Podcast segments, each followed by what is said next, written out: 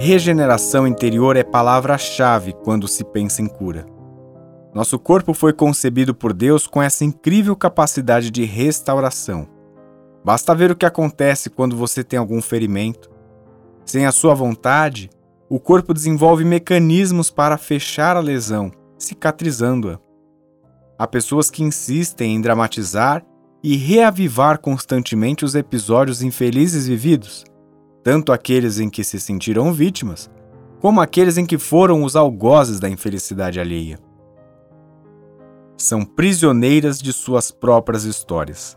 Assim agindo, acumulam perigoso lixo mental responsável pelo declínio das suas forças naturais de restauração da saúde. Vivem sempre enfermas porque não se cansam de mexer no lixo. Tiremos logo a lama de nossos olhos para que assim sejamos capazes de enxergar que hoje é um novo dia e que o melhor tempo para recomeçar, refazer o caminho e seguir adiante se chama agora. Este daqui é mais um dos trechinhos do livro Sempre Melhor, do José Carlos de Luca, capítulo 75, que é tirada extraída da obra O Médico Jesus. Ah, não tem nem o que falarmos né, sobre o De Luca, com essas reflexões que ele traz, com o trabalho todo que ele conduz, né, falando sobre agora sobre regeneração. É muito bonito esse esse relato que ele nos traz hoje, porque ele conta de que essa regeneração está dentro de uma questão natural, né? A própria natureza tem isso. Eu lembro, por exemplo, quando eu era pequeno, é, sempre e até hoje, um dos meus maiores medos é lagartixa, né? Bem, é isso. Vocês acabaram de descobrir uma coisa super íntima, que é o medo da lagartixa. A lagartixa ela tem essa característica, você corta o rabinho dela, ela cresce de novo. A natureza faz isso. A gente tem essa oportunidade de regenerar. É natural. Então, basta ver o que acontece quando você tem algum ferimento. É o que ele traz aqui no livro. Sem a sua, sem mesmo a gente que a gente queira o corpo desenvolve esses mecanismos para fechar a lesão cicatrizando-a. Então, tudo está sempre em movimento, nada é fixo ou permanente. O tempo todo está se movendo. Ah, mas tem coisas que parecem que estão paradas, então. Parecem que estão paradas. Nem tudo é aquilo que parece ser, né? Então, algo para a gente estar atento sobre as coisas mudam. Se está ruim, não vai ficar ruim a vida toda. Isso vai mudar, vai regenerar. Se está bom também não vai ficar. Então, aproveite, desfrute o momento, seja consciente, seja responsável pelo momento que você está passando, se está tudo bem na sua vida, porque pode dar um chacoalhão. É importante a gente ter fé, para que depois, quando isso acontecer, a gente não falar que injustiça. Outro trecho aqui, já logo no segundo parágrafo, De Luca traz aqui, ó, há pessoas que insistem em dramatizar e reavivar constantemente os episódios infelizes vividos, tanto aqueles em que se sentiram vítimas, como aqueles em que foram os algozes da infelicidade alheia. Todo mundo conhece alguém que você chega e pergunta assim: E aí, como é que tá? Ah, tamo indo, né? Ah, tá, tá acontecendo, ah, tá, tá beleza, né? Tá, mas você sente aquela carga de um tom de vítima que a pessoa não fala que tá tudo bem, mas também não fala que tá tudo mal, só para que você fale, mas o que, que aconteceu? E aí ela começa a, com aquele muro das lamentações. Eu faço o curso espírita e o professor, uma vez, né, a gente tava, tinha acabado de chegar na aula e tava lá conversando com o meu grupo, e aí ele pegou e a gente falando, né, ai, nossa, essa semana, né, semana difícil, não sei o que lá, era o frio, ah, o outro era porque o trânsito, o trabalho, etc. E a gente não tinha nem começado ainda a aula, a gente estava ali só conversando naquele muro das lamentações que todo mundo tem. E ele percebeu esse clima que fica, todo mundo falando, colocando a vibração lá embaixo da sala.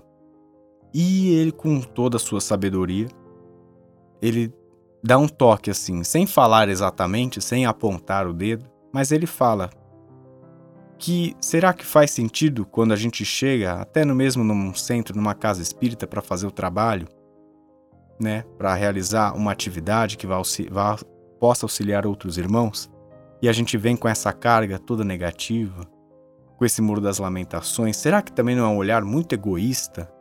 Porque se você pensar, sempre tem alguém com um problema muito maior do que o nosso. Eu posso estar reclamando do trânsito, mas tem gente que está reclamando que hoje não recebeu um, um pão, não comeu nada, não teve um prato, não teve nenhum alimento. Então, será que faz muito sentido a gente toda hora estar ali também reclamando com essa carga para baixo? Então, me fez refletir que, independente de ser num centro espírita, mas na nossa vida, será que toda hora você chega no seu trabalho, e aí, como é que tá? Ah, você sabe, né, meu? Aquele cara lá, não sei o quê. Você chega em casa, nossa, meu, que trânsito horrível. Então, é um hábito que a gente tem que mudar, assim como a gente tem que mudar muitas vezes a nossa alimentação, que não é do dia para a noite ou da noite para o dia. Isso tem que se tornar um hábito natural. A gente também tem que começar a vigiar aquilo que a gente vibra, pensa, fala toda hora. Então, essas pessoas que a gente tem se aproximam, que às vezes essas pessoas podem ser inclusive nós mesmos, que a gente consiga, né, se afastar um pouquinho, que a gente não fique vibrando do mesmo tom, reclamando o tempo todo na nossa vida e não fique revirando esse lixo, né? Ainda completando, né, acho curioso quando ele fala que as pessoas se colocam muitas vezes, tanto aqueles que se sentiram vítimas, então é, é legal que ele escreve que se sentiram vítimas, não necessariamente que são vítimas ou que passaram por um problema. A gente sabe quantas vidas né, já passamos, ou a gente não sabe, mas a gente imagina, quantas vidas já tivemos no nosso passado, e aí, se a gente passa por uma situação difícil, sofreu um acidente, e a gente fala, nossa, fui vítima de tal situação, aquela pessoa, mas a gente tem plena consciência do que fizemos em outras vidas, com outras pessoas, será que nesse momento que a gente está falando que foi vítima, será que a gente não foi o culpado numa outra situação? Então por isso que não faz, não tem sentido nenhum essa lógica de reclamar o tempo todo, de falar, ai meu Deus. Você sabe o que você fez em outras vidas? Para estar tá passando às vezes por isso? A gente tem que ter consciência. E depois ele continua, né? Essas pessoas assim, então, são prisioneiras de suas próprias histórias Assim, agindo, acumula um perigoso lixo mental responsável pelo declínio das suas forças naturais de restauração da saúde. E aqui a frase: Vivem sempre enfermas porque não se cansam de mexer no lixo. Toda hora, todo dia que você acorda e você passou por aquele problema, ah, minha esposa me traiu um dia. Ah, porque aquele meu cunhado que ele fez não se faz. E aí todo dia você fica remoendo isso. Gente, ninguém gosta de gente que fica na sua orelha reclamando o tempo todo. Será que você não é a pessoa que está reclamando o tempo todo na orelha dos outros? Será que você não é o espalha rodinha? Tiremos logo a lama de nossos olhos, continua De Luca, para que assim sejamos capazes de enxergar que hoje é um novo dia e que o melhor tempo para recomeçar, refazer o caminho e seguir adiante se chama agora.